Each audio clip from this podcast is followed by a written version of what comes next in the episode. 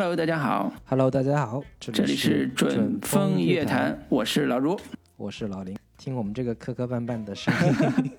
就知道我们的这个录音形式是比较特别的。我们现在在以远程直播的方式，两人连线做这期节目。嗯，对。估计我们这个声音的音质听起来会有点奇怪啊，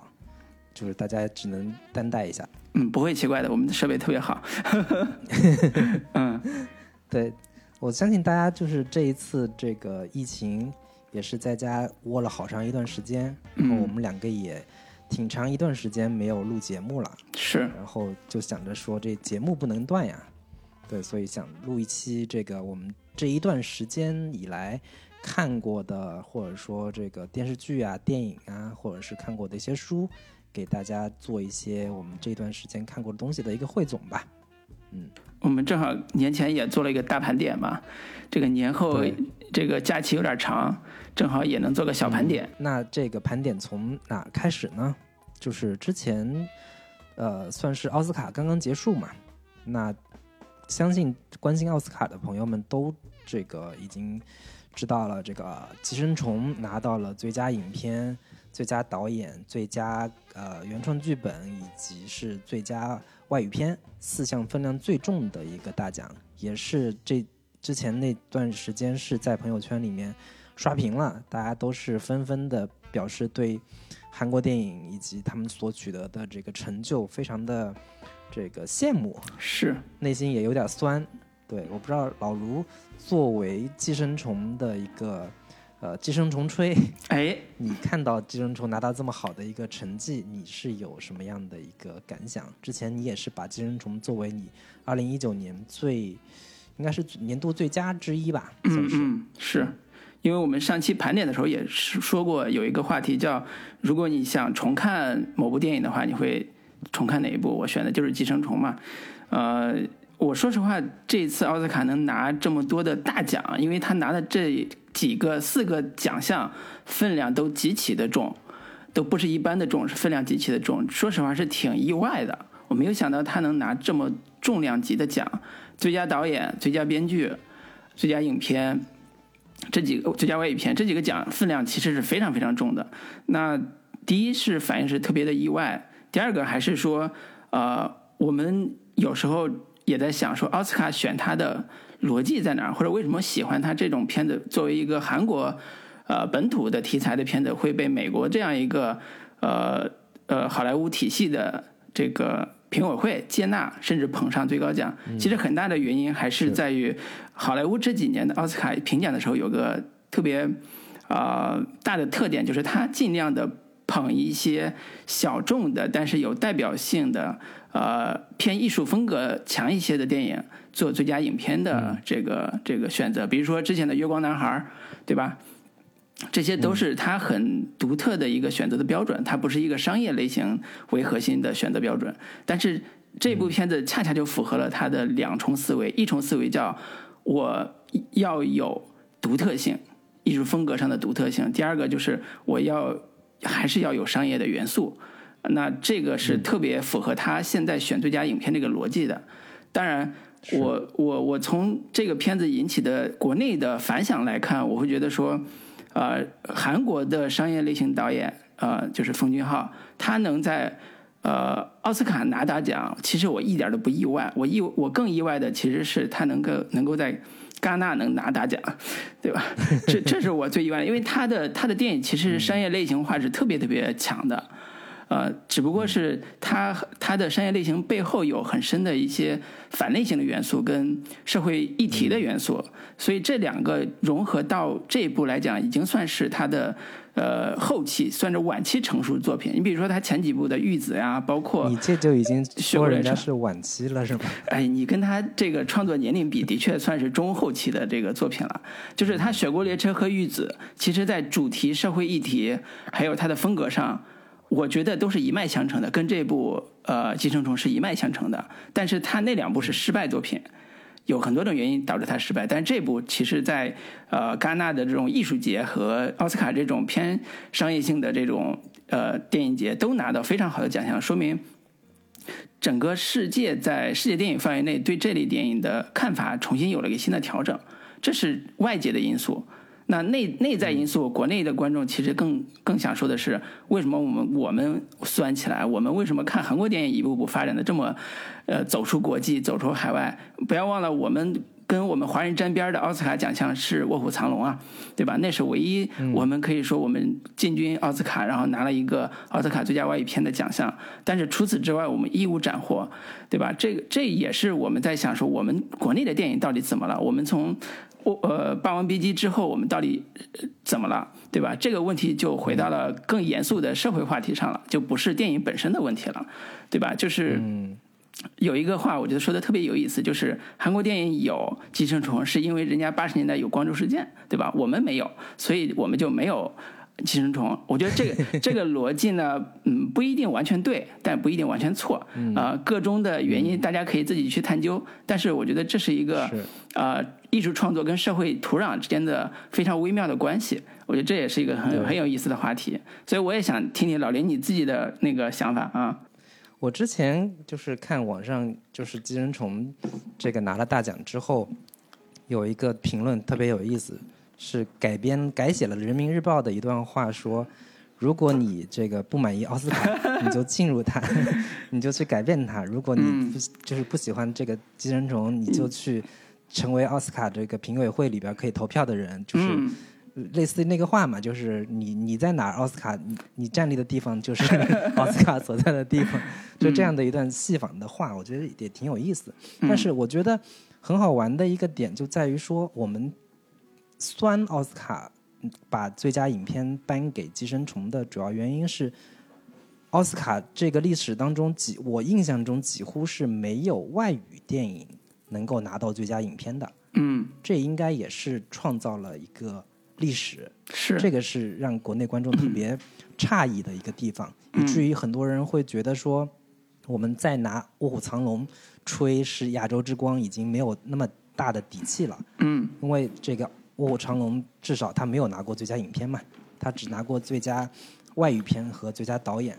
对，会有会有这样的一个对比的心态。我觉得最更重要的一个点就在于说，我们现在的一个嗯创作环境也好，整个的一个电影环境也好，感觉上来说是离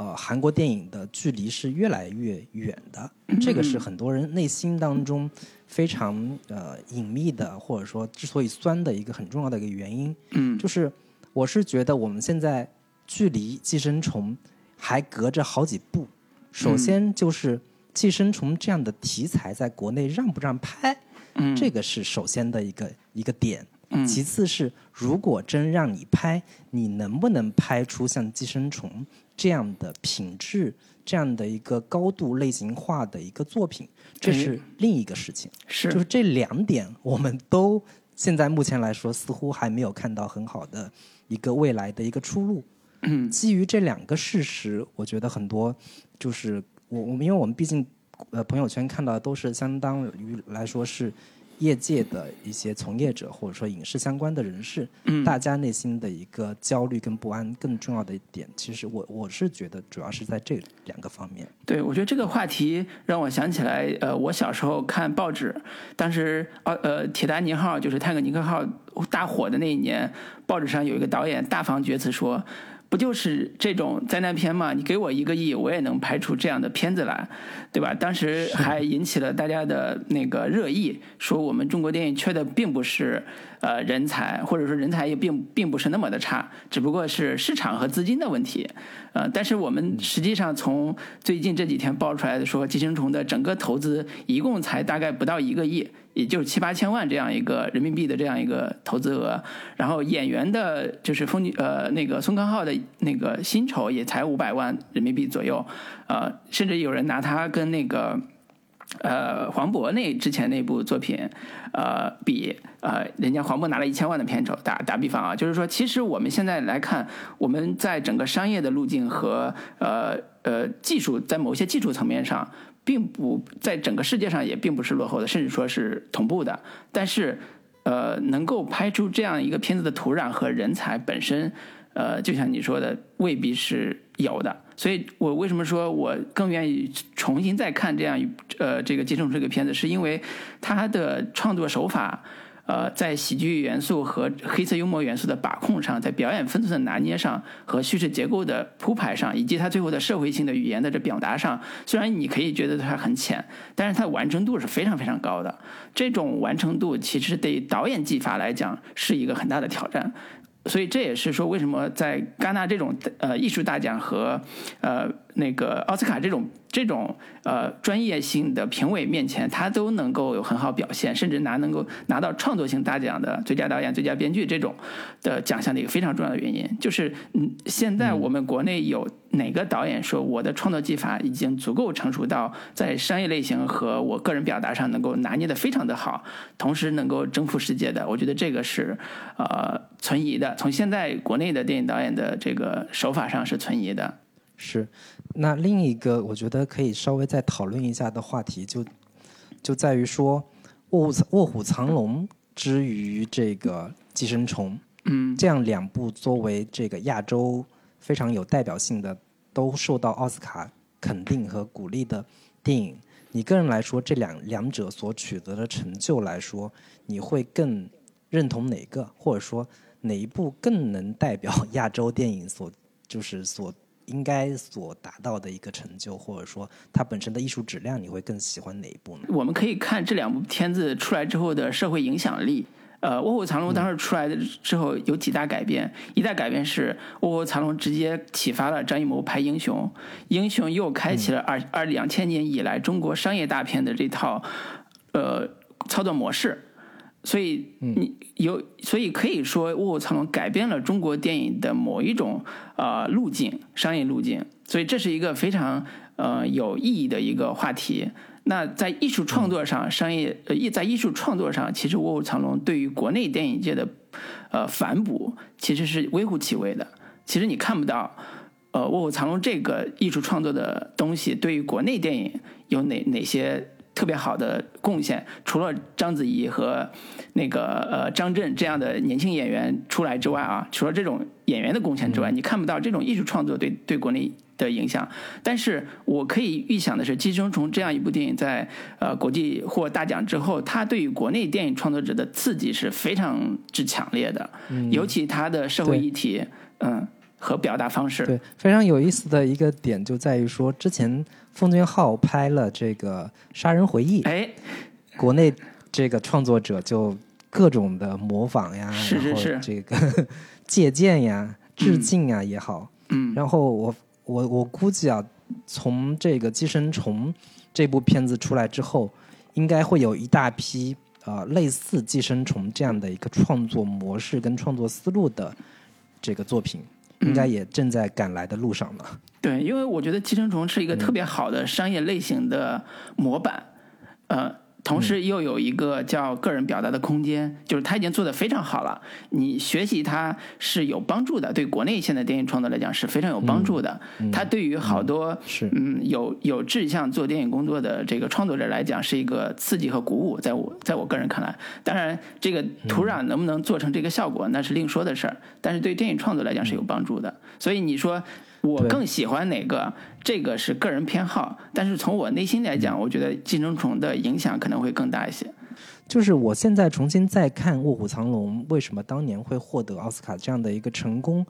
我会觉得，其实当年呃，美国观众或者说整个的一个奥斯卡对于《卧虎藏龙》的一个肯定，其实带有某种对于东方文化或者说中国功夫。本身原本是一个相对比较非主流的，或者说 B 级片影迷才会喜欢的一个类型，进入到了主流视野，它其实带着某种奇观化的一个展现跟消费。对，这个是我我现在重新再看的时候会有这样的一个感受。那那寄生虫来说，它相对就没有那么强烈的本身的就是奥就是奥斯卡层面上对于这类影片的一个。东方主义式的消费，我觉得这个可能是另一重的一个它的一个意义所在，就是它已经摆脱了原本说我要消费你亚洲的那一套这种呃这个比较奇技淫巧的，或者说东方主义式的一个视觉奇观的这样的一个东西，它更多的还是回到了一个呃奥斯卡本身就有的这一套类型片的套路，通过就是其他的国家的一个电影从业者的他们的一个学习跟借鉴之后，呃，重新发扬光大了，以至于再回归反哺到奥斯卡，让他们提醒到他们说，哦，原来这是我们原先有过的一个光辉的一个一个一个片种，然后再回就是重新再再认识到自己这一这一些类型片的一个价值跟意义所在，这个是我觉得挺有意思的一个一个点。卧虎藏龙获奥斯卡奖的时候，应该我是在大学时代。我们当时看的时候，同学之间的反馈是特别反差特别大的。呃，我观察了一下，其实大家喜欢看看卧虎藏龙的人，呃，从比例上来讲是非常少的。呃，大部分国内观众也是这样一个比例，就是我看卧虎藏龙会觉得说，呃，为什么我看不懂？呃，这个反应是特别直接的，就是出现一种情况叫他获了奥斯卡奖，但是国内大部分观众其实看不懂。不知道他为什么要拍这个，不知道他要拍成这样到底是什么意思，不知道于蛟龙为什么要跳下去，就这个是一个非常好玩的现象。就是就像你说的，它为什么是东方主义色彩的，是因为它的内核是西方式的，它的外壳是武侠是东方式的。这个糅杂是李安特别擅长的，但是他的嗯这种内核未必能够得到国内观众大部分观众的认可。但是你看《寄生虫》，其实特别好玩，是《寄生虫》在韩国本土。是一个特别受认可的，从总统发文到呃它的票房，都是一个特别认可度比较高的一部一部电影，呃，以至于在整个亚洲，在美国的一个票房也是非常好，是是是，目前已经有三四千万美元的这样的一个成绩了。虽然就是没有能够达到说当年《卧虎藏龙》在北美一点一点几个亿这样的一个外语片的一个票房记录，嗯，但是已经非常不错了。对，包括我们上次聊《寄生虫》的时候也提到说，像越南啊这种，呃东南亚国家在呃《寄生虫》上映的时候，当地票房也非常好，说明这个《寄生虫》它并不是就像你说的，并不是一个西方视角下的呃东方故事，而是就是在呃当前的所谓的阶级固化的这个背景之下，呃从本土生发出来的一个有世界意义或者有全球意义的一个故事，所以这这是一个非常好玩的一个现象。然后最后可以稍微再聊一下，就是我个人其实还挺乐于见到说，呃，《寄生虫》能够拿下奥斯卡最佳影片的。哎，对，我就打岔一下，就是你你是跟奥斯呃那个《寄生虫》和呃小丑比吗？就是说你觉得这两个来讲，《寄生虫》更适合拿奥斯卡是吧？呃，对，我可能从我个人观感来说，我我因为我我肯定。小丑是不可能拿奥斯卡最佳影片的。从这个奥斯卡他们的一个组委会的，就是 偏好或者说他们的一个一个呃趣味来说，小丑这样的影片是不太可能拿最佳影片的。只不过我更没想到的是，寄生虫能拿到最佳影片。但是我尽管是意料之外，但也算是情理之中，因为这两年奥斯卡其实。奥斯卡这个组织特别有意思的点就在于说，它是一个不断吸纳和呃能把其他的一个电影文化或者说优秀的电影人才能够引入到他的一个体系当中来的这一这这样一个非常灵活的一个组织，这个是我挺欣赏他们的一个点吧。对，之前不是墨西墨西哥三杰也各种拿奥斯卡墨西哥三杰，你。你更早来看，包括像什么希区柯克呀，包括更早的一大批欧洲电影人，其实都是被这样吸吸入到这个奥斯卡这样的一个体系来，是，就是他们通过一个奖项的一个肯定，然后来把你引入到你的这样的一个他们自己的一个电影工业体系里面来，包括。这个《卧虎藏龙》当年获得这样的一个成功之后，好莱坞电影兴起了一批中国功夫的一个浪潮，然后学习香港武指的这样的一个一套这个呃打斗体系，然后为我所用，最终融化到我自己的这样的一个电影工业跟电影体系中来。这个我觉得是一个非常良性跟健康的一个一个产业吧。那我们可以预想说，《寄生虫》之后，奉俊昊也会在。呃，整个好莱坞体系有它自己的一个呃未来的一个发展的一个方向跟趋势。现在已经是说 HBO 已经打算把《寄生虫》这样的一个作品翻拍成这个电视剧。嗯，对，这也是非常很很非常好玩的一个一个现象吧。对，所以可以期待一下奉俊昊导演的中晚期作品。你刚刚就已经说他是晚期了啊。对，因为你记得吗？我们上一次聊《金钟虫》的时候，最后做了奉俊昊导演的盘点嘛。呃，说实话，我系统的拉了一下他的片子之后，我对他的崇拜没有之前那么深了。对，因为我觉得他在他是一个典型的商业类型片导演的路数在操作项目，只不过。呃，汉江怪物是我特别喜欢的片子，然后呃，那个杀人会议也是我特别喜欢的片子，就是他能够把类型玩的特别的好，而且能够在一些类型的基础上做反类型的处理，这个是他高明的高明的地方。对，所以所以这也是说为什么他叫中晚期，就是你看他造了《玉子》和呃《雪国列车》之后，其实这两部片子的失败给了他做呃。金正虫的一个很大的一个一个一个提升，我个人觉得叫提升，就是前期如果以杀呃杀人回忆为节点的话，那是他早期的一个序列，然后这一部可能是中期的一个高峰期，那后期就是说白了，中期的高峰期就是他的表达，他对社会议题的关注，他的黑色幽默的风格，在金正虫这边这部作品里边拿到了一个非常好的成绩。我不是太清楚他下一步会有什么样的转向，这个是呃我现在很期待的一个一个下一步他的计划。嗯，行，那我们就共同期待一下奉俊昊导演之后会有什么样新的惊喜带给全世界。行，那关于奥斯卡的这个话题我们就先聊到这里。那我们这一段时间其实也各自看了一些啊电影吧。那我们之前也对了一下。然后我们都共同对一部片子非常的感兴趣，至少我是个人这段时间看下来是最喜欢的一部电影，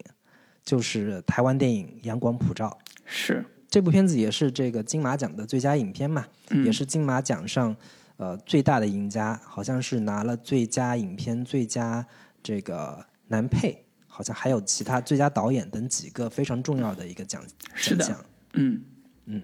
对这个片子在呃奥斯卡的这个不是奥斯卡，在那个金马奖上，在金马奖上拿奖的这个契机也非常的微妙，因为当时一九年的这个金马奖其实是有一个呃政治风政治风波，呃很多的国内的影片其实没有办法去到那边参奖，以至于说不是很多国内的影片，是所有国内 大陆电影对大陆电影没有参加。对，所以它变成了一个岛内电影节的这样一个现象。当然，我自己当时最期待的其实是《地久天长》和呃《阳光普照》的 PK，就是因为《地久天长》当时已经拿了呃柏林的奖，我记得是。然后他他如果在呃金马上，我其实是非常期待的，因为呃这个片子呃《地久天长》跟金马的气质其实特别吻合。那他尤其我。最近看了《阳光普照》之后，我更加期待说，如果当时《地久天长》去了金马，那它跟《阳光普照》之间会产生哪些火花和碰撞，以及奖项如何分配，是是反倒有可能比现在呃单单看《阳光普照》来讲是更有意思的一个话题。嗯嗯，那既然老卢说到这个了，那你就你个人来说，《阳光普照》跟《地久天长》这两部片子，你更偏向于哪个，或者说你更喜欢哪一部片子？哪部电影更应该拿所谓的金马奖最佳影片？对，这我觉得对呃对磊来讲，这两片子竞争最激烈的就三个奖项，一个叫最佳导演，一个是最佳影片，还有一个就是最佳男主，最佳剧本也算吧，就是最佳男主肯定是要 PK 的。就是我呃，咱们录过《地久天长》，当时我对《地久天长》的评价其实并没有那么的高。呃，我觉得除了演员本身表演非常出色之外，呃，对于嗯，时代的刻画和呃整个故事的梳理，呃，王小帅其实做的并没有我想象中那么好。我看了《阳光普照》之后，其实对比而看，我觉得他们两个的呃切入点其实差别非常大，就是你难很难评评价说谁更好，就是从切入点来讲谁更好。因为《阳光普照》是一个小家庭切口，它对时代的隐喻没有那么的强，但是呃，《地久天长》是标准的时代隐喻。是的，以家庭小切口做时代隐喻式的电影，但是从家庭或者说《地久天长》是一个更史诗性的电影，就是它的一个年代跨度会更长。对，那《阳光普照》就是更小切口，呃，从一个小的家庭作为切入，对，可能格局上来说会没有那么的大。对。但是如果你说我更喜欢那个，更爱那个，我我说实话，我更爱《阳光普照》，因为《阳光普照》它给我给我给了我一种残酷和温柔并存的这种痛感，这种痛感其实呃，我不太希望是像《地久天长》那样通过时代抹平的这样一个叙事方式去构建，我更希望的就是呃，这种痛感是以个人的牺牲、以爱的名义的付出的代价，最后构建起来的。虽然那里边的残酷是。呃，血淋淋的，但是这种救赎也是血淋淋的，就是它有非常好的戏剧化构建的空间和表达方式。就这种表达方式是我喜欢《阳光普照》的原因。呃，反观《地久天长》，它可能以某种温情和时代的呃刻痕来打动我，但是在最近流行的一句话来做的话，呃，最近流行的一句话来对比的话，就是“时代的一粒灰落到人头上就是一座山”。这种话题对比的话，我觉得电影的力量。呃，呃，地久天长作为电影的力量，其实还是弱很多，所以这是我自己的感受。我不知道你你看完之后呢，你对对比这两个片子，我是毫无疑问，我觉得《阳光普照》是我更喜欢的电影。嗯，对，也应该就是哪怕我就是我个人来说，哪怕是这个大陆电影集体都去参加金马奖，嗯，从现实主义题材的这个角度来说。哪怕都去参加了金马奖，我都觉得《阳光普照》比这个《地久天长》更应该拿最佳影片。嗯，对我之前老看到有一有一种这样的一个说法，类似于说，当一个地区经济倒退，或者说整个社会，嗯，就是整个的一个国家运势，说地区的运势没有那么好的时候，都会有一种。说他们的片子不够大气，或者说显得很丧，或者说显得很小家子气，格局很小啊。对，格局很小，然后这个不够舒展呀，或者说差口气呀等等这样的一个说法，我都会觉得有点不是很公平。嗯，就是因为这是每个不同的地区社会发展阶段不同，会必然产生的一个一个问题嘛。谁也不能保证你的这样的一个呃繁荣昌盛的这个。这个形态会一直永远都持续下去嘛？就我个人而言，这应该是我呃看过的华语片里边呃目前看到的质量跟成色都是最好的。整个华语片是吧？对，整个二零一九年的所有的华语片，嗯，我都觉得这个片子是我看过质量最好的。嗯，从触碰现实的这样的一个尺度，或者说直面这个家庭内部比较。阴暗的，或者说比较我们平时不太面对的东方式家庭的那种，呃，带一点虚伪色彩的东西，它其实是非常直面的去把它呈现出来，把它给展现出来的。嗯，然后甚至我能看到其中有很多我早年看杨德昌电影的触感。非常有意思的是，我这个之前前阵子刚把这个杨杨德昌的另一部片子，应该叫《独立时代》，看了一下。然后开头就这个有一有一段字幕非常有意思，就是在讲说，短短的几十年来，就是这个台湾经济高速发展，短短的三十年已经成为了世界上最富裕的地区之一。就是当时杨德章拍那个片子，四小龙时代是这样的，对，是这样的一个处境。但是到现在，我们对比看《一一》跟这部片子，你都能看出非常。大的一个不同是非常非常具强烈的一个对比，说当时的一个所谓的台湾中产阶级家庭是一个什么样的生存处境，或者说什么样的精神面貌。嗯，再看现在《阳光普照》里边所呈现的那一个整个的一个家人，这个阿和也好，阿豪也好，整个他们的一个生存面貌跟处境又是另一种形态，其实还挺让人唏嘘的。同时，我也能看到说，从很多包括像甚至像《失之愈合》这样的一些片子，我能从这个片子里面能看到《步履不停》里的这样的一个片子里面很多的一个影子，非常明显的一个一个借鉴吧。尤其是当他们去。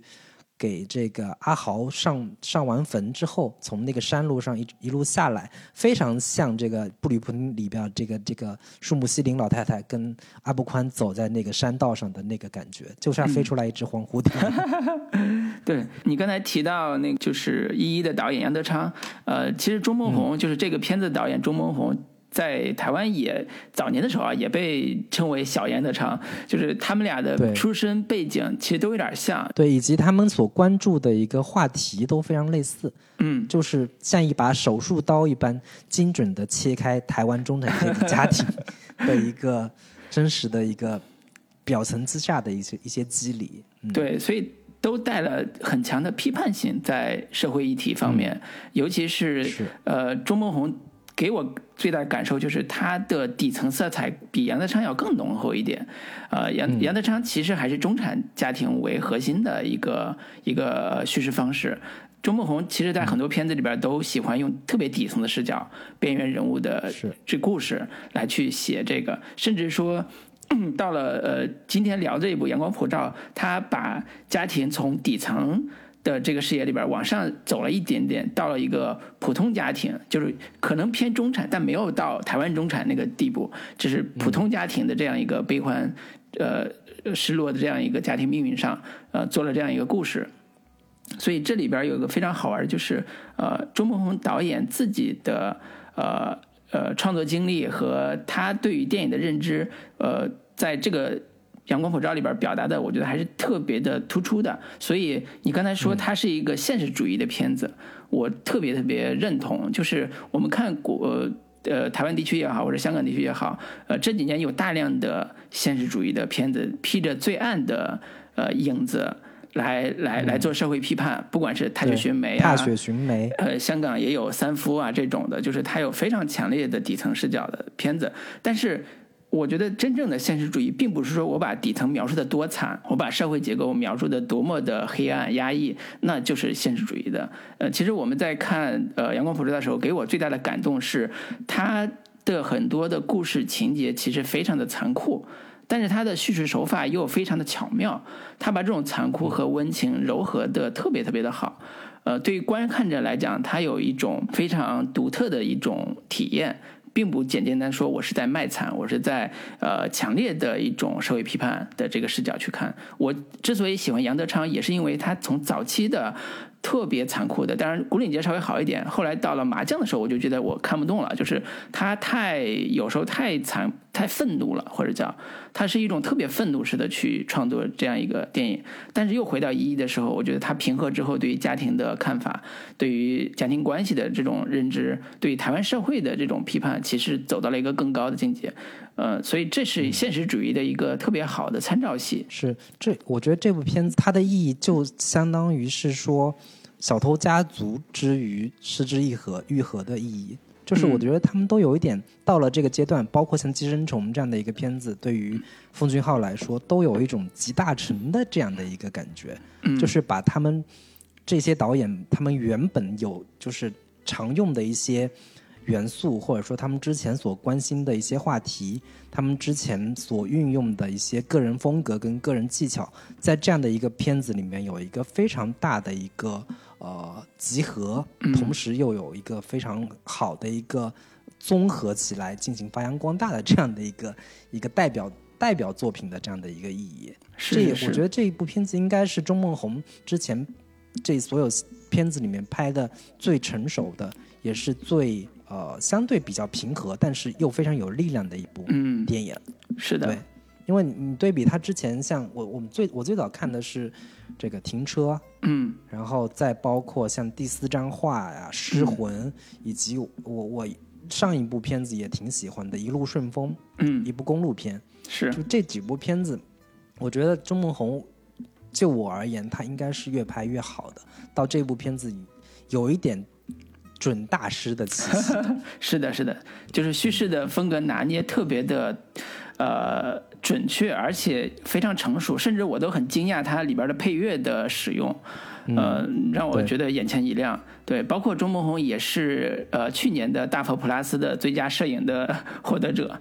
就就是能感觉出来中岛长雄，对，能感觉出来他的创个人创作、导演创作呃的呃坚持和风格是越来越往上走的，对，所以很很独特的一个导演。那我们是不是要介绍一下这个片子的信息和这个导演的基本情况？那这个片子我简单介绍一下吧，导演就是这个钟梦宏，算是台湾现在中生代最。知名的一一个导演了吧，最具代表性的一个导演。那也是我个人非常喜欢的一个台湾导演。那编剧叫张耀生以及钟孟宏本人。那其他的演员阵容的话，我们应该能看到相对有几个还比较熟悉的名字。那演这个爸爸的叫陈以文，其实他本身也是导演出身。我很早之前就看过他一部自己导演的作品，叫《运转手之恋》，是屈中恒跟这个宫泽理惠演的。我当时看了非常喜欢。对，当年也是票房特别好。对对对，编剧是苏兆斌，然后后来他去拍了《剑雨》啊、《鬼丝》啊等等的这样的一些电影。那其他的这个演员还包括柯淑琴，演妈妈的，然后演大儿演演小儿子的叫巫建和，也是台湾这两年还比较呃有在上升期的一个男演员吧。那另一个就非常的知名了，许光汉，哎，应该是今年。台湾最台湾地区最知名的鲜肉演员，是是是人气最高的演员，是凭借着这个之前的呃《想见你》，应该很快就要完结了这样的一个剧。对，那演他朋友的演菜头的叫刘冠廷，也是一个给我留下印象非常深刻的演员。对，那整个片子一共是一百五十五分，一百五十五分钟。嗯，基本的这个演这个。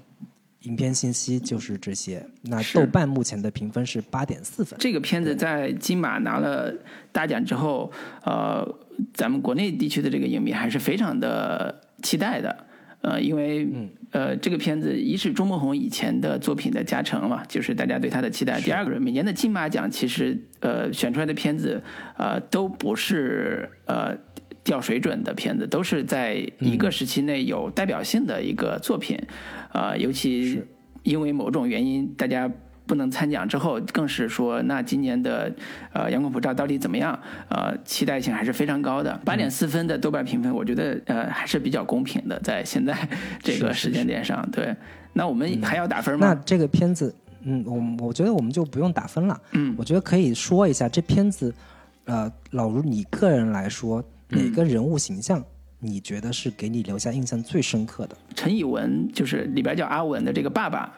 我没看过他演戏，我没有看过他演戏的片段，也没有。他其实《大佛普拉斯》里边也有他的。对对对对，他演了一个高委员长，是吧？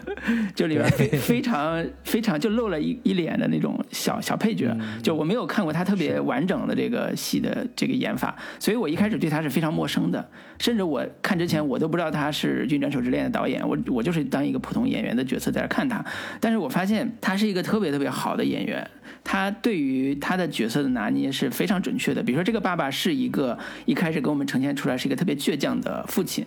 呃，他的儿子犯了事儿，他的小儿子犯了事儿，呃，要进少管所，呃，因为跟砍人有关，要进少管所。他的呃妈妈给他打电话说，法院让我们去，呃，让你表达一下你对儿子的这种同情也好，或者是支持也好，什么之类的。他的直接反应就是。呃，我我不我不我我要么就我就不去，呃，法院要么把他关到老，关到死都跟我没关系。这种呃个性非常强的倔强的父亲这种形象，跟呃阿文就是陈以文这样一个演员的匹配度，在一开始给我建立一个非常可信的、非常准确的一个表演。到后期他做的很多很多的怀念他逝去的儿子的事情，他跟他的小儿子如何建立嗯从一开始的敌意到最后的和解的这样一个过程，呃。给我的震撼是非常强烈的，就是这这种震撼，其实某种程度上就是我们看到《老炮儿》里边以导演转型演员的冯小刚带来的经验是一样的。对，这是一个非常有意思的一个角色，也或者叫非常有意思的一个一个演员给我带来的直观印象啊。对，这是我第一个感受比较深的。你你是不是觉得里边也有让你震惊的这个演演员？其实我这个片子里面，呃，我最喜欢的角色其实是菜头。菜头真的演的非常好，真的演的非常好。他首先是演的非常好，其次是这个角色的复杂性真的是让我觉得非常的惊艳。嗯，我几乎没怎么在就是国产影片里面看到这种类型的复杂人物。嗯，就是他真的让你觉得很可怕。嗯，同时又觉得有点可怜，但同时又就是他他给我的感受很复杂。你很难用一句话去，呃，概括他。他对于这个阿和的一个感情，到底是兄弟情居多，他真的是非常对他非常仗义，非常照顾，或者说他真的是把阿阿和当兄弟来看待，还是说当他出狱之后真的是想要折磨他？其实我更多的还是对他这个人物其实是抱有很大的一个同情的。当然。哪怕最终他的一个死亡，都是让我觉得是一个非常惨烈的一个悲剧，嗯。或者说阿文他们这一一整个家庭的呃安全，或者说整个家庭的和睦，其实嗯是踩在菜头这样的一个更底层的人身上嗯。所建立的。其实这个是这个片子最最让人觉得很悲凉的一个地方。嗯对，其实本身各自都是都是相对偏底层的，但是底层之下可能有更深的底层，嗯是菜头这样的一个人物。对，菜头这个演员叫刘冠廷嘛，然后我这次看完之后，我也对他非常惊艳，就查了一下他，他也是获了这本届金马奖的最佳男配角的这个奖项，就两个两个演员奖，一个就是刚才讲的陈以文拿了最佳男主，第二个就是刘冠廷拿了最佳男配，就这两个我觉得是实至名归的。当然，这个角色的复杂性，我是特别认同你刚才讲的，就是，呃，菜头这样一个角色，一开始给我们呈现的是一个恶人。他出狱之后一直在不停的骚扰阿和，然后甚至逼迫他做呃走向走向犯罪道路。当阿和想想自己呃改过自新的时候，他还是逼他去做各种各样的犯罪的事情，甚至他对于呃阿和的爸爸还也是各种呃威胁恶语相加。对，但是你反过来去看他们这一家的命运，他的奶奶被因为赔款被送到了呃那个那个疗养院。就是所谓的流离失所，然后他的家人也出现了各种各样的问题，他自己的命运，我付出一腔热血，就是我最喜欢的就是那场戏，就是他们开着宾利车一块儿出来，我一开始观众带入的是阿和的这边的情绪嘛，就是我不堪其扰，我对这样的一个哥们儿出狱之后一来来骚扰我，特别的痛苦，但是他们的对话里边其实有一个反转，叫。你对当年做的事情，你难道就没有一点呃后呃后悔，或者是对我没有后悔，或者对我没有道歉的意思吗？歉意，对，没有歉意嘛。然后这时候那个呃菜头就说了一番心里话，这番心里话说的，我就对这个人物的复杂性一下有了新的认知。他就说我从来没有后悔帮你去砍人。虽然你说你不是为了砍人，只是吓吓他，但是你拿着刀，我也拿着刀，你还偷了摩托车，你难道只是吓吓他的意思吗？但是我从来不后悔，哪怕今天我坐到你的车上跟你聊这个事儿，我也不后悔。就是这个人物的复杂性，在这一刻其实得到了一个非常大的拓展，呃，以至于当他的命运出现大的波折的时候，更是让观众唏嘘，再去思考说，呃，我们都特别同情这样一个爱和他们这样一个家庭的命运的悲剧。但是换过身份来讲，你去看，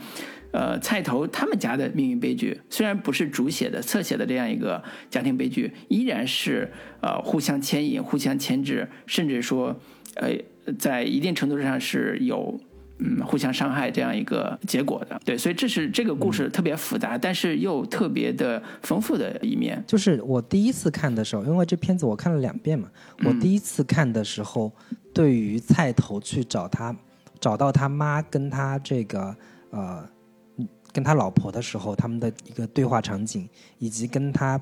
爸的一个对话场景的时候，我都觉得隐隐的有一种危险的气息在靠近整这整个家庭的这样的一个感觉。嗯但是当我第二遍重新再看的时候，我发现，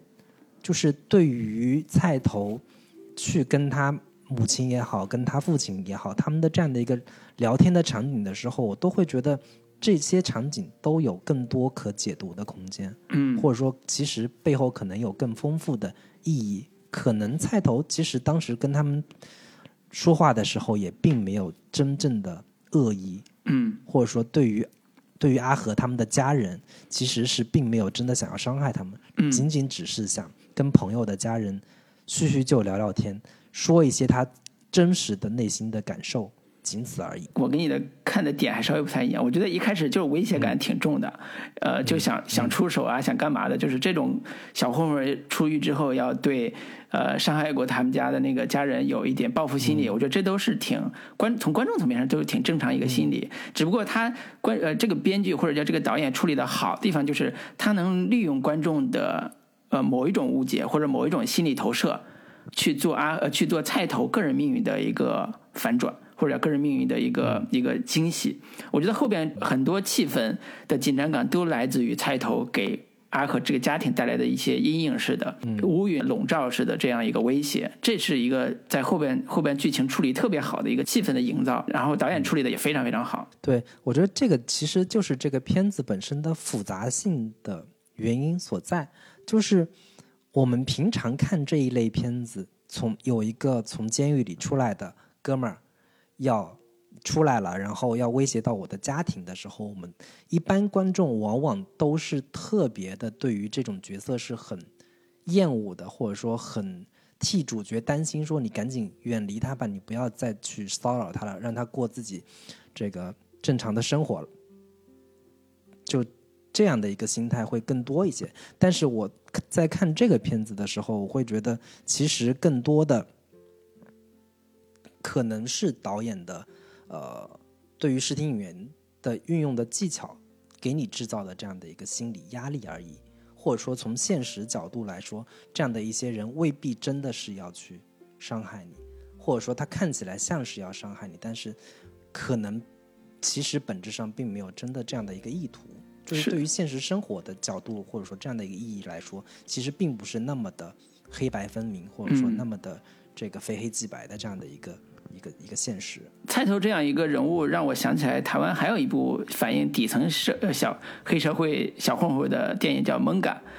我不太清楚你有印象没？就是那是窦导的一部作品。对，但是那个片子窦导也是一个消失的人物。对，对，那个片子很好玩，就是他把底层小人物的血色浪漫拍的很好，很好玩。他最后的呃，最后的矛盾冲突展开在两个呃，有点像阿和和菜头的这样一个身份的角色上的个人的命、个人的对决吧。就是我付出了你，我对你好，你背叛了我。的当然，他把那个。呃，两个男性的人物关系最后变成了一个同性的人物关系的这样一个处理，就是这这就是血色浪漫式的处理，就是啊，呃，血色是大家一起去赴死，大家一起去打架，但是最后是为了爱而做什么什么样的付出。但是你看这个片子，阳光普照在最后处理阿和和菜头的关系的时候，其实非常写实、露骨和残酷的。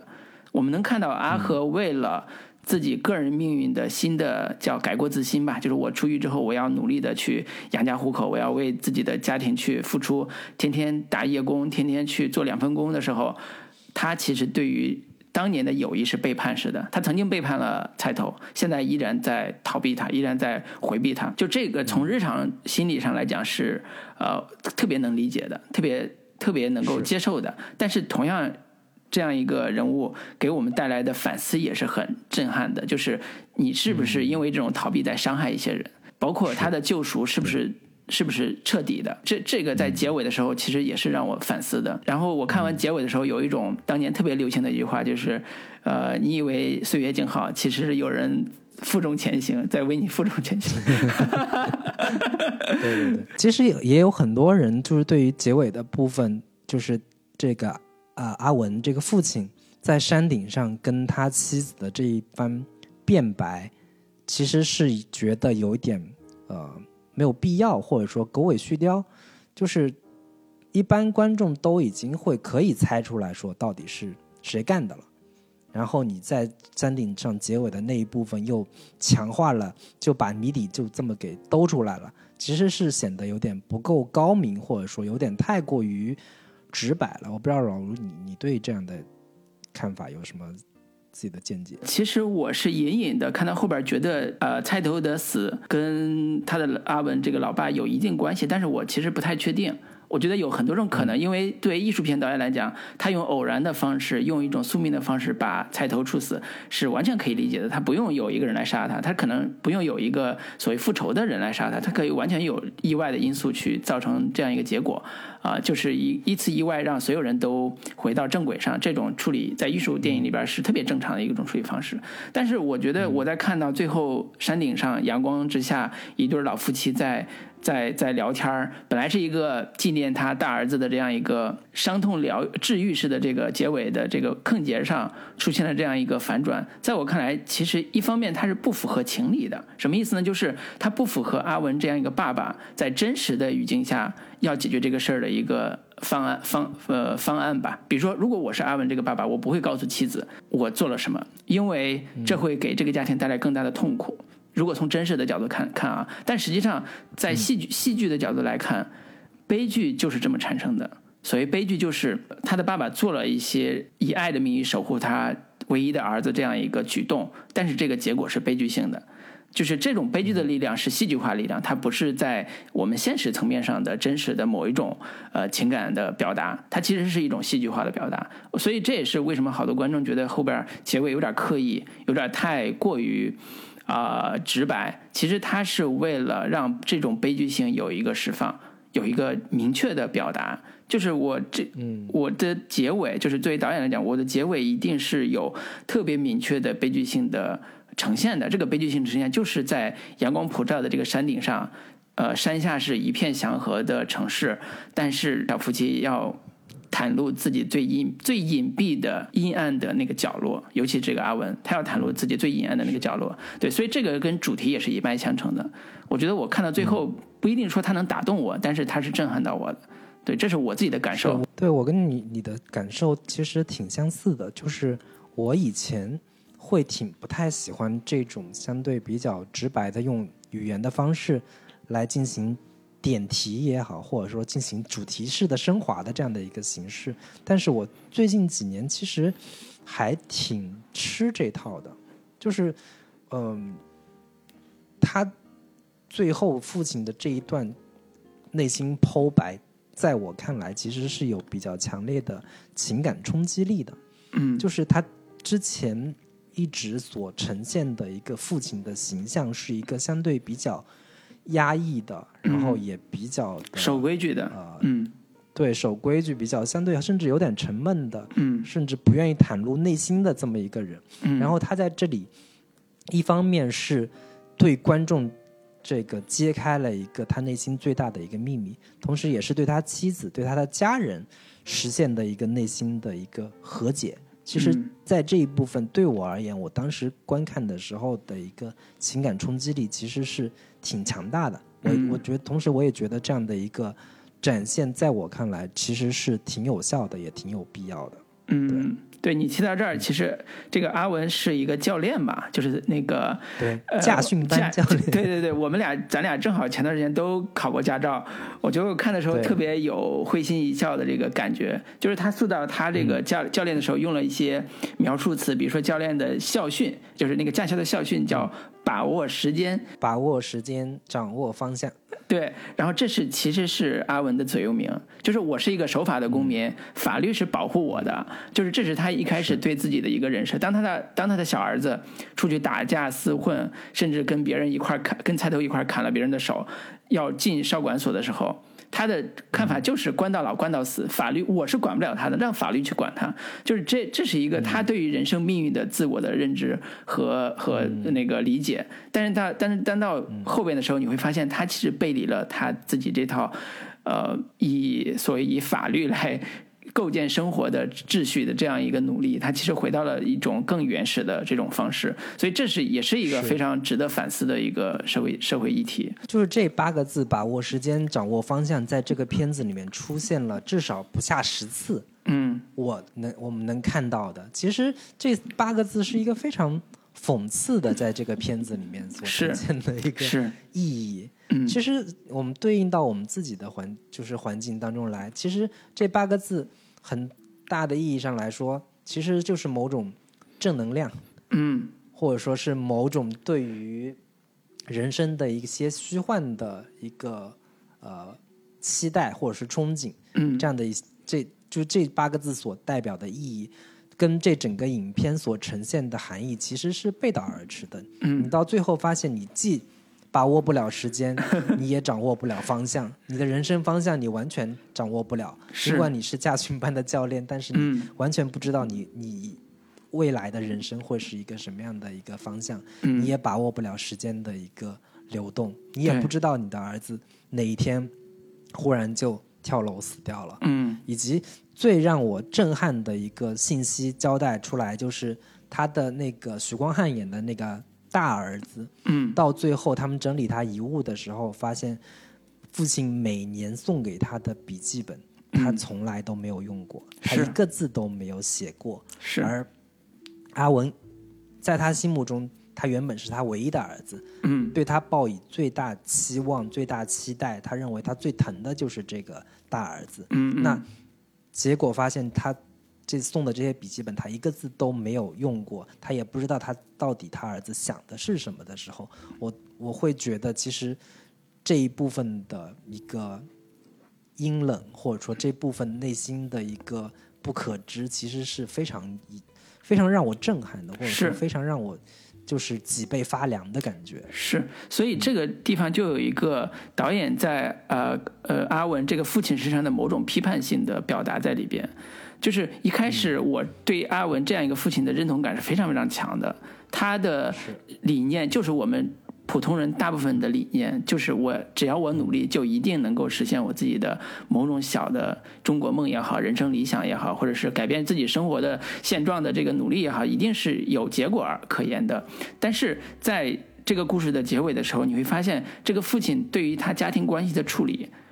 其实是极其粗暴的。他对于两个孩子的态度也是带着强烈的父权偏见，然后他对于家庭关系的处理，在一定程度上也是非常有个人强权风格的。那在这种环境之下，到出现结尾这样一个他为了所谓的自己另外一个唯一的儿子这样一个呃幸福去做的一些事情之后，你会觉得这个父亲在一定程度上揭露了他自己内心的人性的弱点、不可知的这种。呃，阴暗面，然后对他的批判也是显而易见的。你对比来讲，回到地久天长，我最不满意的，我记得我们录第第九天长的时候，我最不满意的就是地久天长的结尾，就是我觉得一个父亲，他经历过时代的变迁，经历过当年儿子溺死这样一个悲剧性的命运之后，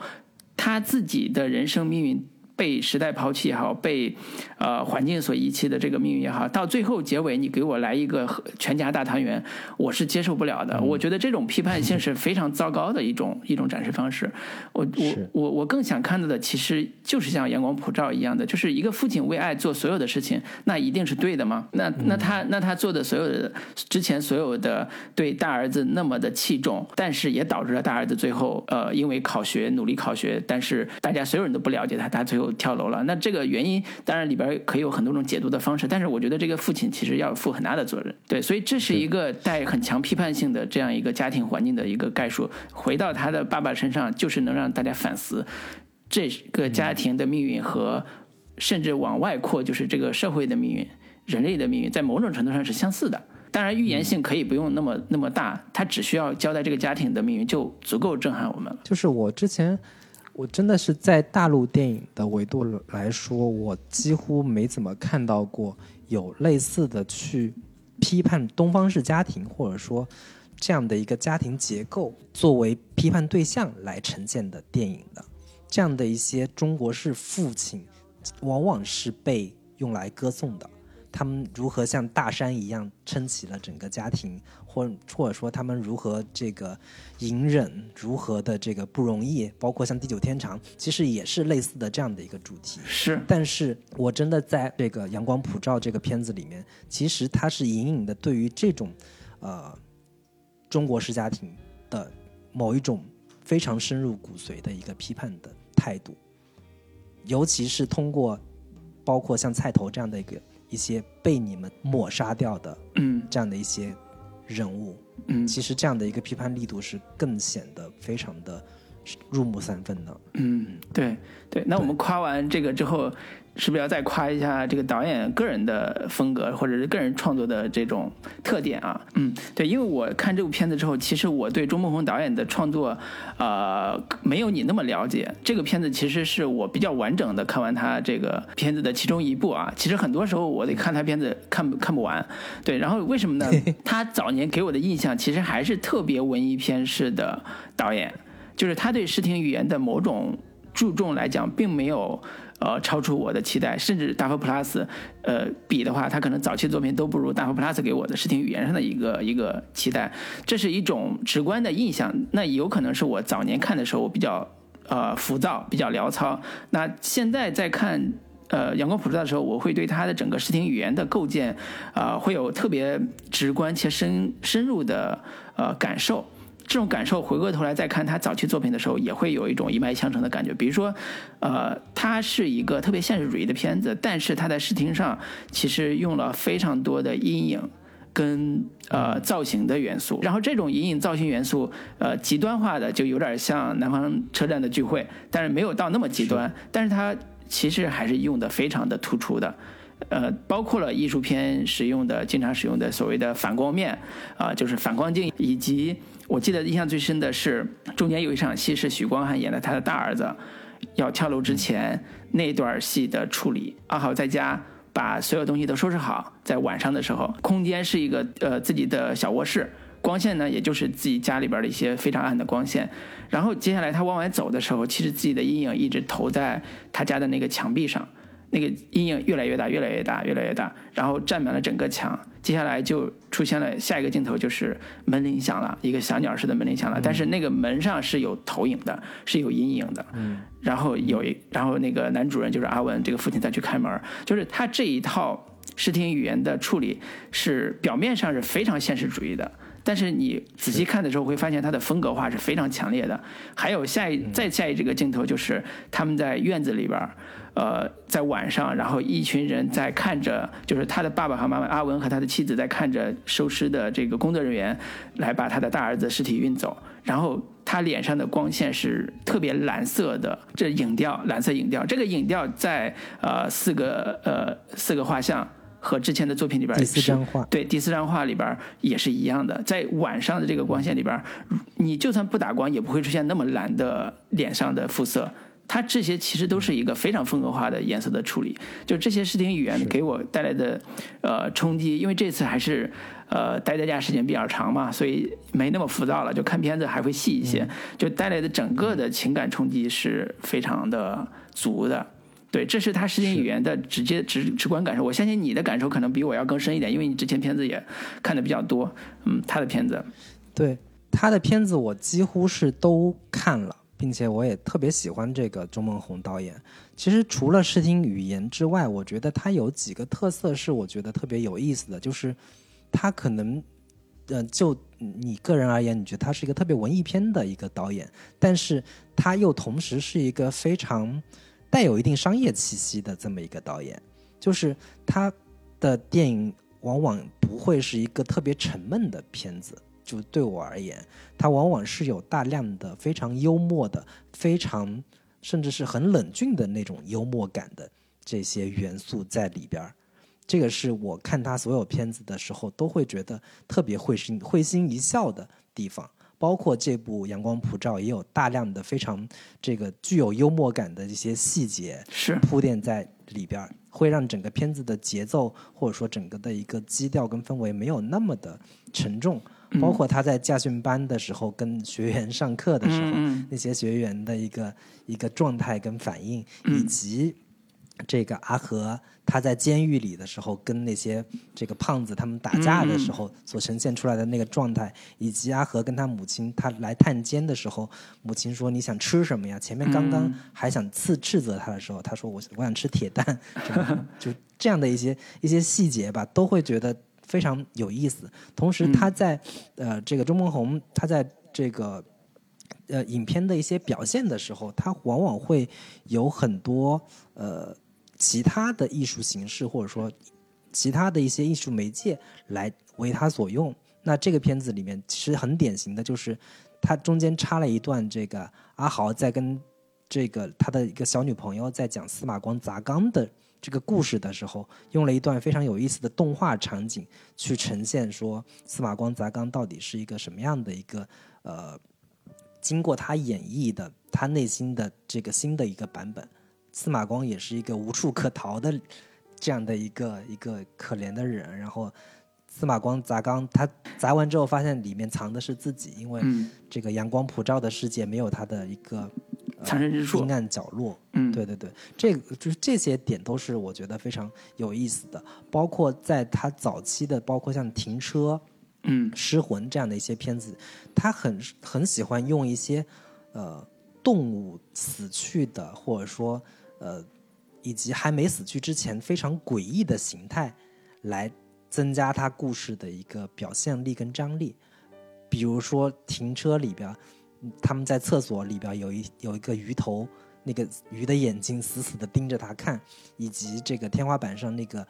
呃蜈蚣在爬爬动的时候那样的一些非常有表现力的一些细节，都会让我觉得这导演其实是一个非常有呃风格化呈现的一个导演，同时本身也是一个非常懂摄影的一个导演。包括像我之前看过的那个《一路顺风》，在结尾的部分，他的那种在拍摄这个非常巨大的天空，天空中乌云密布，然后这个行驶在台湾这种海岸线上的一个非常渺小的一辆车，这样的一些呃构图形式，都会都会让我觉得，其实周梦红导演是一个呃既冷峻又同时非常有诗意感的这么一个导演，这个是我每次看他的片子能有所触动的非常重要的一个他的一个视听的一个表达形式。嗯嗯，你刚才说的他的喜剧感，我印象最深的是他在处理特别痛苦的情境的时候用的喜剧的呃处理方式，比如说呃，你记不记得在阿文在呃驾校训练班的时候，他要载着学员去学习，但是同时来了一个不速之客，这个不速之之客其实是菜头的爸爸，啊，不是，是啊黑黑伦的爸爸，对黑伦的爸爸被被他们砍掉手对的那个哥们儿的对爸，爸黑伦的爸，这个爸爸来干嘛呢？就是因为菜头他们家太穷了，拿不到一百五十万的赔偿金，所以他就说：“那你，那你这个阿呃阿和，你的爸爸要赔我。”所以他这种小人物就这个这个爸爸就只作为一个小人物就过来到驾校班去呃各种。呃，低三下四去求嘛，说你你看你怎么着也得给我点钱什么的。那个阿阿阿问就说我没有钱，你去找法律去，法律判的是什么你就按照法律去做就行了。然后这段这段戏其实大概有二十分钟的时间，都夹杂在这个驾校班这个训练过程去写的。然后到最后的收场，其实是以一个叫大粪车来到驾校班来来来骚扰的这样一个戏来最后做的一个高潮戏处理。我觉得这整个一一大段戏其实讲了就是一个。呃底层人物命运的互相的这个，你不叫叫互相的伤害吧，至少是呃有呃矛盾起的特别的悲惨的这样一个结结果。但是他的表达方式，他的剧本上的叙事方式是非常的欢乐的，非常的有意思的，或者叫喜剧感是非常强的。它整个的情境是一个大的喜剧情境，所以这是我在看这段戏的时候印象特别深深的一点，就是我们都知道这种现实主义的片子一涉及到家庭内部的这种悲惨命运的时候，呃，基本上都会把主人公放在一个悲惨的凄凄的这样一个环境里边，比如说这个大儿子他的。呃，他的自杀，他的小儿子看了人进了少管所，就这个父亲已经够惨了，但是你怎么能把这个气氛用一定的叙事方式，用一定的剧本的方式把它呃调和处理好？这这就是一个非常微妙的、非常有意思的处理方式。对，跟你说的黑色幽默呀，跟你说的喜剧化方式，我觉得是一脉相承的。我看这个惊喜感还是挺强的。是，其实你刚才说的那个那个桥段，其实我印象最深刻的，其实是当发生了这个事情之后，他们那个驾训班的老板嗯跟他说，竟然没有开除掉阿文，嗯竟然没有把他给辞退了。嗯。就是我当时看的时候，我就会觉得说，完蛋了，这个阿阿文嗯。肯定是要被辞退的。但是他的老板跟他说：“你在我这里干了二十多年，我把你辞退，我以后还怎么见人？”对，我当时其实还挺感动的，是。就是通过他的这样的一句话，我会确定说，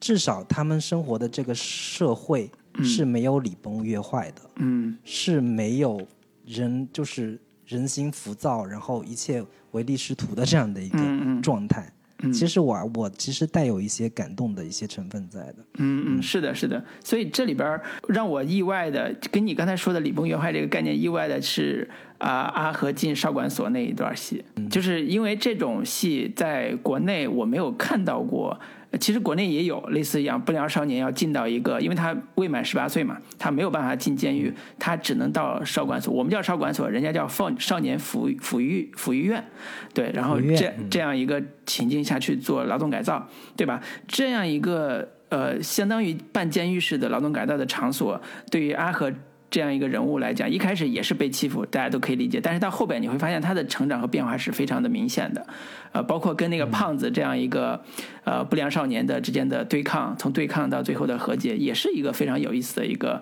变化。嗯。竟然到最后，对，尤其是在尤其在黑暗中，两个人互相对视，然后对。那个 就是一那个烟一一一，对对对对。对，算数的时候，就是这场戏写的也特别的好嘛，就是但是到最后的时候，他出现一个情境是，呃，当呃少管所的老师说阿和你可以出去了，他们在吃饭的时候，突然周围的学员都开始唱了一首歌，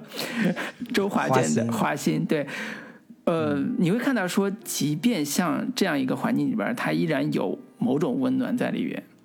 不管是老师对他的呃心理辅导、呃帮助，最后的出来，我相信这完全不是因为呃政治审查的原因，不是因为台湾的当时政府的某些意志作用的，它一定是符合导演对这个社会的基本的所谓现实主义的描述的。所以这是我我另外一个跟你很像的，到那个点上，好多人说，哎呀，最后唱歌还唱什么花心，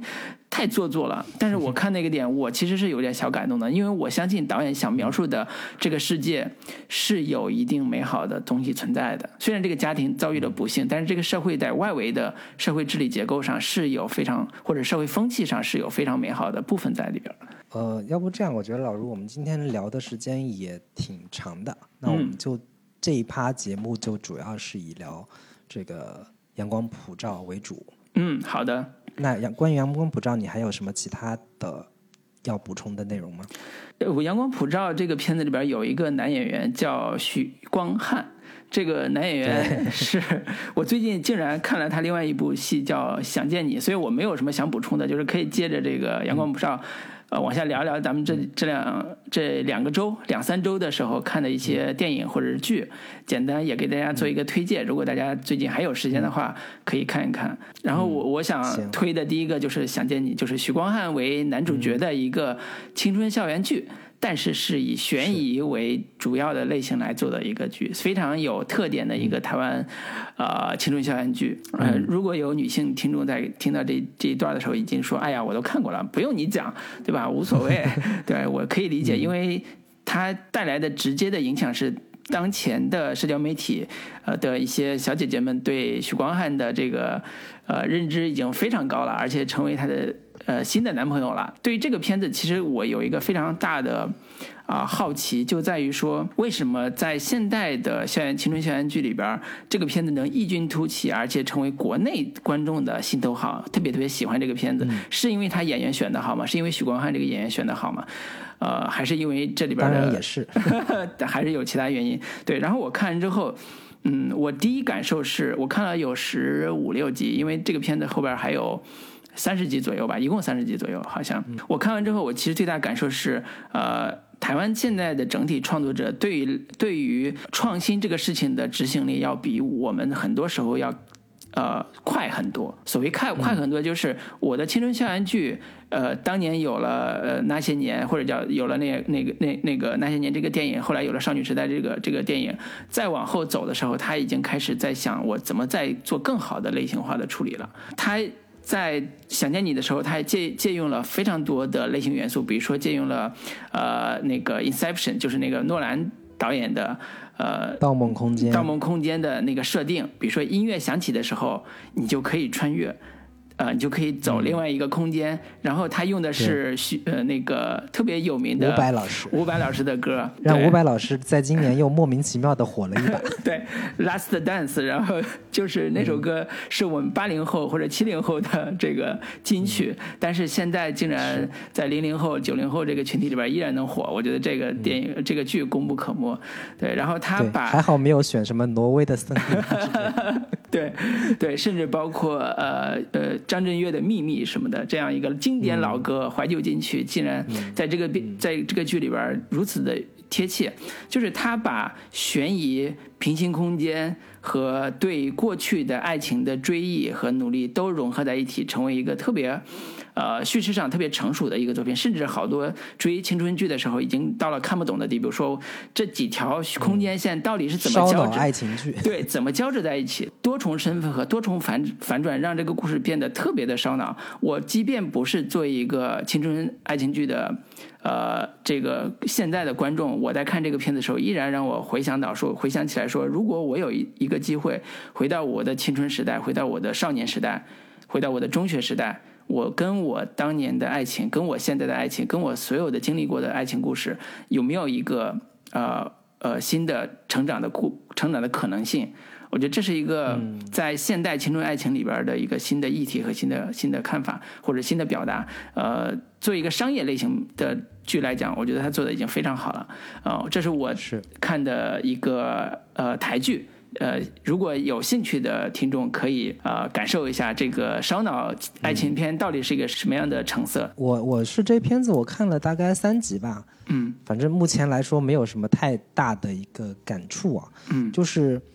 呃，很多人说这片子大概这个剧大概四集之后会更好看一点，是的，是的，是我估计。我我这两天再再再重新再看一下，嗯就是这个这个剧给我最大的一个感触啊，主要是有两点。首先就是这两年台剧的一个质量或者说品质的提升，其实是非常惊人的。嗯。包括尤其是他们也是跟 HBO 啊、奈飞他们合作之后所出来的，包括这个《我们与恶的距离》，嗯。我之前也看了几集的，像《俗女养成记》，嗯。等等的这样的一些台湾电视剧，包括我们之前聊过的叫《你的孩子不是你的孩子》嗯。等等的这样的一些剧，其实是让很多国产剧相形见绌的，也是让我们很多国内观众都会觉得还挺吃惊的。之前我们对于台剧的一个印象，普遍都会留在像什么《绿光森林》啊、什么《王子变青蛙》呀等等的这样的一些偶像剧的一个层面上，但是现在人家已经走得很远了。包括像《想见你》这样的一个剧，其实很多我们国产剧在做青春爱情这个类型，往往都脱离不了霸道总裁爱上我这样的一个窠臼，然后甚至很多找理由是说，哎，我们不让拍穿越，嗯。我们不让拍重生等等的这样的一些问题。但是我相信《想见你》这样的一个剧，在国内依然是可以过审的，嗯，应该也不存在太大的一个审查风险。是。其实很多时候都是我们在这样的一个束缚跟限制之下，甚至有一点丧失自己的一个创造力了。这个嗯是让我觉得还挺、挺失望的一个点吧。对也是这个剧能够给我们一些新的启发 跟新的灵感的一个地方。是。接着这个，我其实想说，《想见你》在后期，呃，到了是呃第八集的时候，故事有了一个非常大的转向，就是他在回到青春时代的时候，少年时代的时候，开始关注呃那一代年轻的学生的个体命运，比如说呃一个男孩他爱上了另外一个男孩。然后他的故事就有了一个新的变化，就是他们的人物命运通过时空穿梭的方式，不停的去揭开当年到底发生了什么事情。然后两个男孩喜欢一个女孩，但是为什么其中一个男孩把那个女孩杀死了？那如何如果我要救这个女孩，我该怎么办？表面上是一个悬疑性非常强的情节，但实际上背后隐藏的是那一代少年在成长时候经历过的呃创伤、经历过的痛苦、呃经历过的家庭家庭给他带来的某种因素。对，这些都是在表面的呃呃青春偶像剧或者青春校园情感剧的基础上做的主题的深化。呃，当然国内的我看了呃腾讯的这个版本里边儿，呃删掉了关于同性的这一段儿非常小的一段戏，但是就像你说的，即便删掉这段戏。造成了某一种因果关系的这个断裂，但是它整个表现方式、主题的深、主题的深刻的呃呈现到。呃，关于这个穿越也好，关于这个平行空间的用法也好，其实都是能过审的。所以这这个是我们在自己在看我们国内的网剧也好，电视剧也好，经常有时候包括我们自己做剧，有时候也会有一种说，那大环境不好，那我们就自自暴自弃，我们就跪下给市场跪下，然后 给审查跪下，就拍一些这个烂俗的这个偶像剧。对，对我们跪下还不行吗？我们为了吃饭是吧？但是实际上。因为对比有这样一个优秀的作品出来之后，其实给我们的刺激也是很直直观的，就是我们还是不能跪下，我们还是要再再努力一下。对，所以这这也是我看的时候最大的感受。嗯，那我我最后给大家推荐一部我最近在看的日剧好了。嗯，然后这部剧肯定是在国内过审不了的。这部剧的名字叫《下辈子再好好过》。嗯，我也看了。导演是三木康一郎。嗯，老司机应该都对他挺熟悉的，他拍过。大量的男男类型的 这个深夜档的电视剧，是包括《靛蓝色的心情》啊，《情色小说家》呀等等这样的一些作品，都是其实三木康一郎是一个挺文艺的，同时会对一些呃相对情色的边缘题材挺感兴趣的这么一个导演，同时也是带有比较强的个人风格的。那这部《下辈子再好好过》其实是非常有意思的一个设定，就是女主。是一个有五个炮友的一个相对在世俗眼光来看相对有点淫荡的这样的一个女孩嗯，她把五个炮友分别列为 A B C D E，嗯，然后每个炮友的特色歌都各不相同，嗯，然后以及围绕在她身边的各色的挺有意思的同事，比如说其中有一个。男同事是个肌肉男，在交友软件上遇到一个非常漂亮的小姐姐，结果见到真人之后发现对方是个男孩子，是可爱的男孩子，对可爱的男孩子。然后另一个他的一个同事长得非常帅气，但是也是一个炮王，然后两个人都互相对对方有一点感觉，但是严守着兔子不吃窝边草的原则。也是非常有意思的这么这么两个人物设定，以及这个片子其实他拍的非常自由，就是里面经常穿插一些非常好玩的，像像是抖音段子似的，或者说小品式的一些呈现。比如说女主经常会跳出来说：“你怎么检测你你男朋友的人品是什么样子呢？就是当他来找你想要去呃寻欢的时候，你就跟他说：‘哎呀，我今天大姨妈来了。’那这个时候这个男人如何？”应对你这个话的，以及他的这个表现，是能很好检验他到底是一个什么样的男人，对，是不是渣男？一个非常重要的一个标准，对，等等的这样的一些非常有意思的小细节。其实这个剧，如果大家可能没有那么就是强的道德洁癖的话，是可以看一下的，因为他这个片子这个剧也没有说他就是创作者。对这些人物本身有什么样的一个态度在，或者说是进行批判的，或者说赞扬的，本身其实是一个相对客观的去呈现说当下日本社会，注意是日本社会当中所存在的青年人他们对于性的态度，对于这个异性的一个价值观，或者说情爱观、性爱观到底是什么样的，相对进行一个客观的呈现。并没有说有太多的一个呃价值判断在里边那我们在看的时候，我其实也建议大家不要有太多的一些呃个人的好恶也好，或者说抱着女权的态度去观看的时候，会觉得哎呦这个女女生怎么这么没有底线，或者说这么没有自我。或者说，很多觉得这个都是男男男性社会下的对女性的某种压迫，我觉得大可不必抱着这样的一个心态和想法去看这部剧，会有更多的收获吧。嗯，这个剧是日本深夜剧嘛，一集只有二十分钟，然后它其实是漫改作品。就是其实是漫画，你可以叫 H 漫画的类型，然后改过来的一个 一个深夜档的剧，它的话题性是非常强的。就像你刚才讲的，呃，我我在字幕就是看这个剧的时候，底下经常呃出的翻译字幕就是，比如说中间某一集的名字叫呃银娃与炮炮王的爱情是怎么开展的，就是它它翻译也很直接，对。但是其实就像你说的，它其实揭露的是在日本。这样一个成熟的都市社会里边、都市生活里边，一个女孩对于某种爱情和性的理解和生活方式，这种生活方式，说实话是有猎奇性的，在在在我们看的时候，在呃，包括日本社会也是有猎奇性的，但是他其实在这种猎奇性背后想想解释的或者想展开的，也是说什么是性，什么是爱情。然后什怎样才能获得一份，尤其在男女交往这个层面上得到他想要的，不管是性也好，爱情也好，你你中间经常会出现说，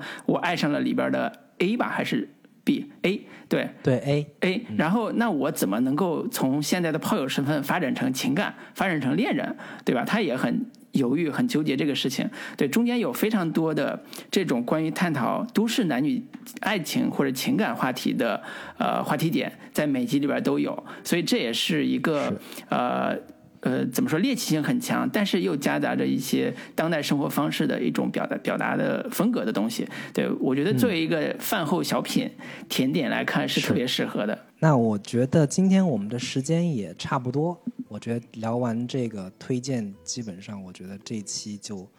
差不多到这里了。老陆，你还有什么别的想要探讨的话题点吗？好好好，那那我其实还想多推荐一部。正在看的一个国产剧，我们光夸了台剧，其实我再想再夸一个国产剧，叫《新世界》。新世界这个团队其实非常有名，就是这个创作团队非常有名。他的呃之前创作过一部叫《红色的》。抗日剧，对，或者叫谍战悬疑剧，对。然后这个这个是让张鲁一在这个 B 站上又火了一把。是是是。然后新世界依然有张鲁一，然后但是这里边最好最好看的是三兄弟如何啊共赴国难的故事。其实是在它的主要背景是在一九四九年呃北平和平解放前夕的十几天之内。三呃，在北京城里边的三个兄弟如何面对现在的困境的一个一个故事。大哥是好几年没有演过电视剧，或者我非常喜欢的一个男演员孙红雷。二哥就是张鲁一，然后三老三是尹昉，是我们看到的，对尹昉是我们之前看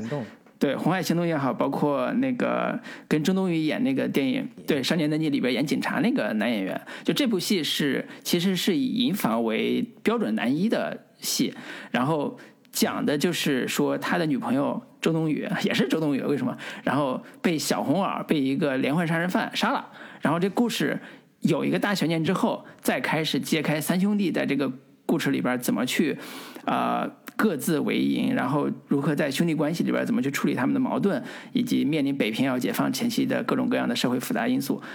特别好看的是前十集到前十五集，因为里边有几个特别流行的词，现在已经成为社交媒体的暗号了。比如说“豪横”“小红袄”，这个看过的人一定知道这个话是指的什么意思。然后它好玩的地方在哪儿？然后作为一个直男戏来讲，它基本满足了直男对于电视剧的所有的期待，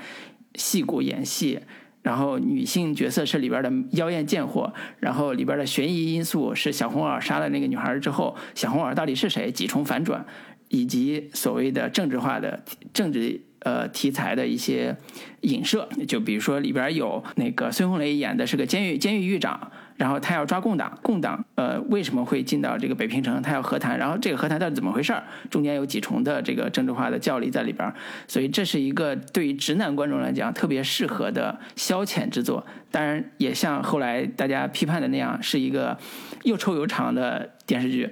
就是七十集。七十集的长度真的是，我一看到这个集数，我就没有太强烈的欲望想看下去了。对对对，适合也是属于这个消遣之作的一个作品。对我，我可以推荐一个这个国产电视剧给大家解解闷儿。嗯嗯，那老林呢？我基本上之前说的就差不多了，因为我。最近看过的剧包括这个下辈子再好好过，然后另一部看的最近正在看的是《面包和汤和猫咪好天气》，